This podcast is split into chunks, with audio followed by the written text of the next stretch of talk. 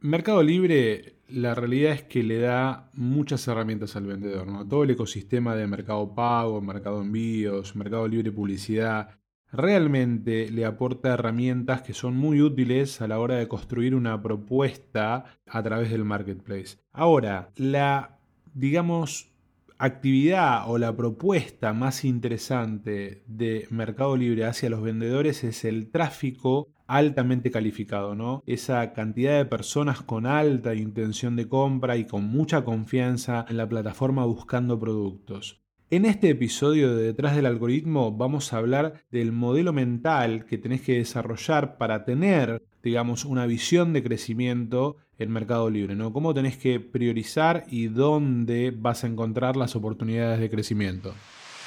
En este podcast vamos a hablar de comercio electrónico, marketing y transformación digital. Juntos haremos que tu negocio alcance el máximo nivel. Mi nombre es Mariano Sirena y esto es Detrás del Algoritmo.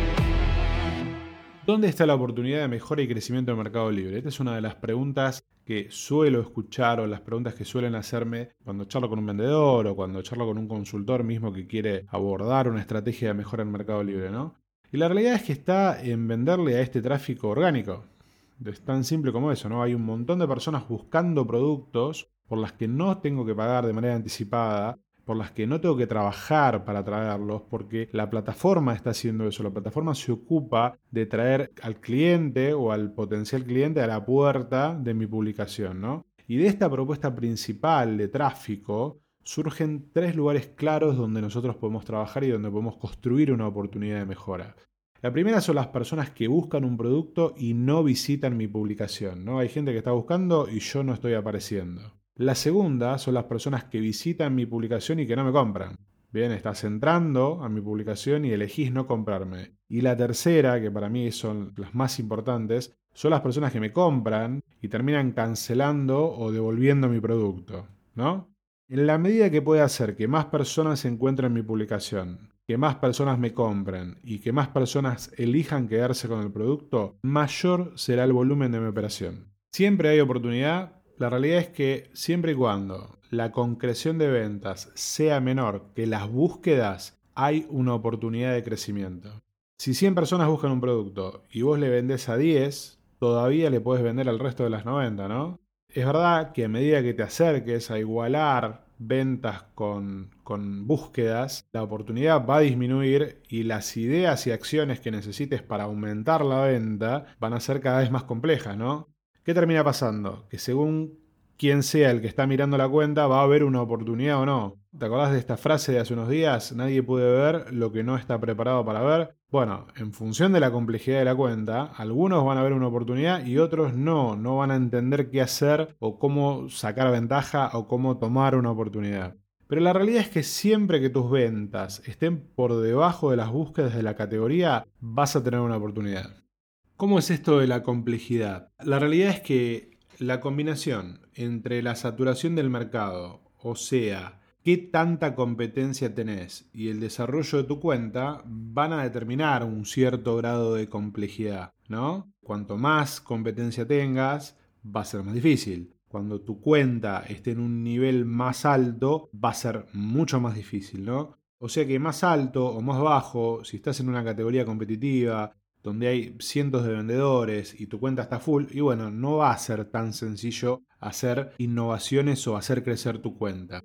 Y en función del grado de complejidad vas a tener que pensar ideas acordes al desafío que tenés adelante. ¿no? Hace, hace unos años inventé esto de las zonas de respuesta en Mercado Libre. Zona 1, zona 2, zona 3. Bueno, esto era cuando los vendedores tardaban 3, 4 horas en responder. Bien, lo que en ese momento fue una innovación, Hoy ya es una buena práctica, es de manual, ¿no? Responder rápido en Mercado Libre es de manual. A medida que todos vamos aprendiendo, la innovación se va transformando en una buena práctica, ¿no? Y las buenas prácticas te llevan a un lugar, pero no te van a hacer descollar, no te van a hacer explotar.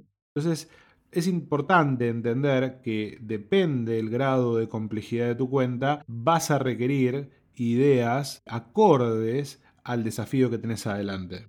Pensé una idea, ¿no? Pensé un montón de ideas. Bueno, ¿cómo elijo qué idea o qué acción implementar en mi cuenta, ¿no? Y acá, aunque no lo creas, vamos a seguir siempre la ley del menor esfuerzo. ¿Qué quiere decir? Que vamos a pasar cada variable por una matriz de impacto y esfuerzo, ¿no? Es una matriz donde mide el esfuerzo por un lado y el impacto en tu cuenta por otro, ¿no? Y vamos a pasar cada tarea o cada idea por esta matriz. ¿No? Y vamos a tratar de analizar cuánto nos impacta en la cuenta y cuánto nos va a costar hacer esa tarea. ¿No? Entonces, cada actividad, mejora, idea o cualquier cosa que quieras implementar en tu cuenta tiene que ser sometida a esta evaluación, ¿bien? Donde vas a relacionar primero el impacto que va a tener esa tarea en tu cuenta o en la venta, ¿no? Bueno, ¿esto que voy a hacer? ¿Cuánto va a impactar? Segundo, el esfuerzo que te va a llevar, llevar esa tarea adelante. No, esto que voy a hacer va a ser fácil, va a ser complejo, va a ser difícil. Y tercero, la probabilidad de acertar en los cálculos. ¿no? Bueno, esto que yo creo que va a funcionar de una manera, ¿qué probabilidades hay de que pase? El resultado de este proceso es que siempre vamos a estar enfocados en llevar adelante las tareas que producen mayor impacto, nos llevan menor esfuerzo y tienen una alta probabilidad de acierto.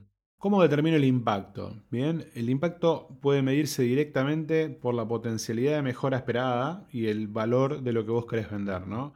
Si estoy trabajando en una publicación en la que a través de la mejora de las fotografías espero lograr, no sé, 100 ventas adicionales. Bueno, lo único que tenés que hacer es multiplicar esas 100 ventas adicionales por el precio de esa publicación, ¿no? Y así vas a poder evaluar el impacto de la idea o el impacto de la tarea. Si mi publicación vale mil pesos y yo creo que por la acción voy a lograr 10 ventas, bueno, voy a lograr 10 mil pesos más, ¿no?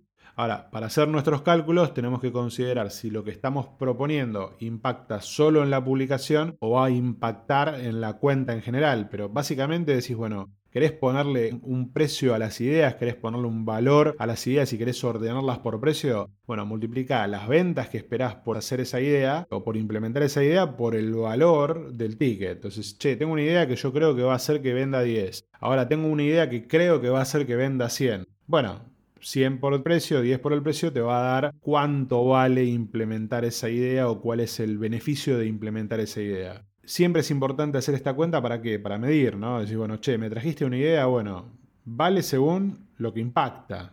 ¿no? Cualquier voz, una persona de tu equipo, una persona externa que te traiga una idea para implementar en tu cuenta, bueno, el valor de esa idea tiene que estar relacionado al impacto que tenga esa idea, ¿bien? ¿Cómo determino el esfuerzo, ¿no? el esfuerzo de llevar la tarea adelante? Y esto la realidad es que va a ser propio de cada empresa ¿no? y de cada caso en particular, ya que lo que para algunos puede ser muy complejo, para otros puede ser muy simple, de muy fácil implementación. ¿no? Por ejemplo, si encontramos un área de oportunidad en la mejora de fotografía, ¿no? en una publicación. Para una empresa que cuente con un diseñador o alguien especializado en retoque fotográfico, la realidad es que le va a resultar muy muy simple. Ahora, para alguien que no lo tenga, va a estar más lejos, le va a resultar más complejo, ¿no? Para entender esto de la complejidad vamos a dividir el esfuerzo en tres partes, vamos, o tres niveles. Vamos a ponerle esfuerzo bajo, esfuerzo medio y esfuerzo alto. Y vamos a tomar este ejemplo de las fotos que es muy simple y muy fácil de ver, ¿no? Un esfuerzo bajo sería si la empresa cuenta con un diseñador que puede tocar las fotos. Entonces digo, che, mira, tengo una idea, vamos a retocar las fotos de esta publicación. Bien, como cuento con el diseñador, para mí esa tarea es muy fácil de implementar. Claramente la puedo llevar adelante. Ahora vamos a pensar que vamos al otro nivel y que el esfuerzo es medio. ¿Cómo sería? Bueno, por ahí la empresa no tiene un diseñador, pero conoce a alguien que puede contratar o conoce a alguien que se lo puede recomendar. Entonces el esfuerzo es medio. No lo tengo, pero acercándome un poquito lo puedo conseguir. Y ahora pensemos que la empresa no tiene, no conoce, nadie le puede recomendar un diseñador. En ese caso, el esfuerzo de la tarea va a ser alto, ¿no?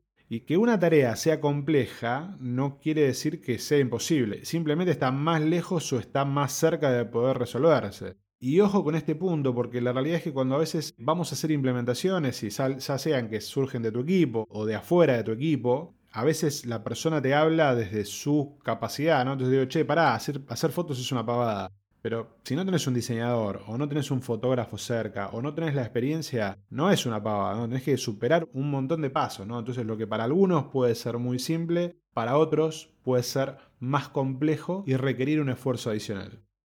Hablemos ahora de cómo determinar la probabilidad de acierto, ¿no? Vamos a hacer un poquito de futurología. No, no, no, no te asustes. La realidad es que es claro que no todo lo que hagas y todo lo que calcules va a producirse realmente como vos lo proyectás, ¿bien? La realidad es que las cosas a veces están más cerca o más lejos de suceder, ¿no? Y esto, de alguna manera, podemos determinarlo de una manera simplificada, estableciendo la probabilidad de ocurrencia ¿no? de lo que nosotros nos imaginamos. Entonces, podemos seguir con esta línea de tres niveles y establecer una probabilidad de ocurrencia baja, media y alta. En la probabilidad baja, lo que vamos a, poner, lo que vamos a guardar en esa caja son las ideas que en realidad son hipótesis que no están probadas, ¿no? Es una idea que nunca implementé. Vamos a suponer que yo me imagino que aumentando el contraste de la fotografía voy a, a lograr mayor atracción. Nunca lo probé. Bien, es una tarea de probabilidad de ocurrencia baja porque es una hipótesis, ¿no? Está solamente en mi cabeza. Ahora, resulta que yo esa idea sí la probé en algunos lugares y en algunos lugares dio resultados exitosos. Entonces ya la probabilidad de ocurrencia no es baja, ya es media. ¿Bien? Entonces yo ahí puedo jugar un poquito más. Y después por último tenemos la probabilidad de ocurrencia alta. ¿no? ¿Cuál es la tarea que tiene una probabilidad de ocurrencia alta? Bueno, aquella que ya es una buena práctica, ¿no? que ya dejó de ser una hipótesis. Ya probó que da resultados, ya todos la están aplicando, ya es una buena práctica. ¿Bien? Establecer estos tres niveles o estas tres formas de ver una tarea, la probabilidad de que ocurra, a mí me permite entender qué cosas tengo que implementar y cómo tengo que implementar. Entonces, a medida que voy a ir aprendiendo de la plataforma y de la industria, todas las hipótesis se van transformando en buenas prácticas. ¿no? Entonces tengo que implementar ideas que estén en un equilibrio entre buenas prácticas para hacer lo que hacen todos y tener un nivel de desarrollo estándar, por decirlo de alguna manera, todo el mundo espera lo básico de una publicación, que esté completa, que las fotos estén bien, que las fotos estén en contexto, que muestren la funcionalidad del producto. Bueno, eso ya es una buena práctica, no es un lugar de innovación. Bueno, llegamos al punto crítico. ¿Cómo debo abordar la oportunidad, no? La realidad es que para abordar cada oportunidad simplemente lo que tengo que hacer es listarlas y someterlas a esta evaluación de todas estas cosas que fuimos viendo, ¿no?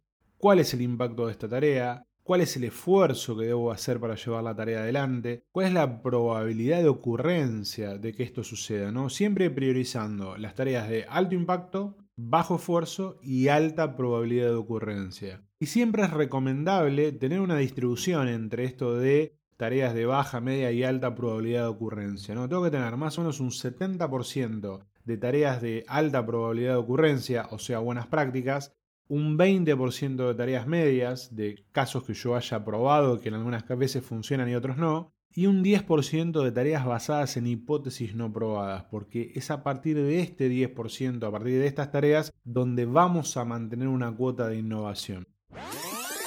Hagamos un recap. Lo que me da Mercado Libre es tráfico orgánico calificado. Siempre que las ventas sean menores que las búsquedas, voy a tener oportunidad de crecimiento y a medida que aumente la competencia y la eficiencia de mi cuenta, estas oportunidades van a ser más complejas de tomar, ¿no? Que no vea la oportunidad no quiere decir que no exista. Recordá, nadie puede ver lo que no está preparado para ver. Quiero mejorar, tengo que hacer una lista de todas las tareas que quiero hacer. Una vez que tengo la lista, tengo que evaluar el impacto, el esfuerzo y la probabilidad de ocurrencia. Y para elegir la próxima tarea, tengo que ir por la ley del menor esfuerzo, la tarea de mayor impacto con menor esfuerzo y alta probabilidad de ocurrencia.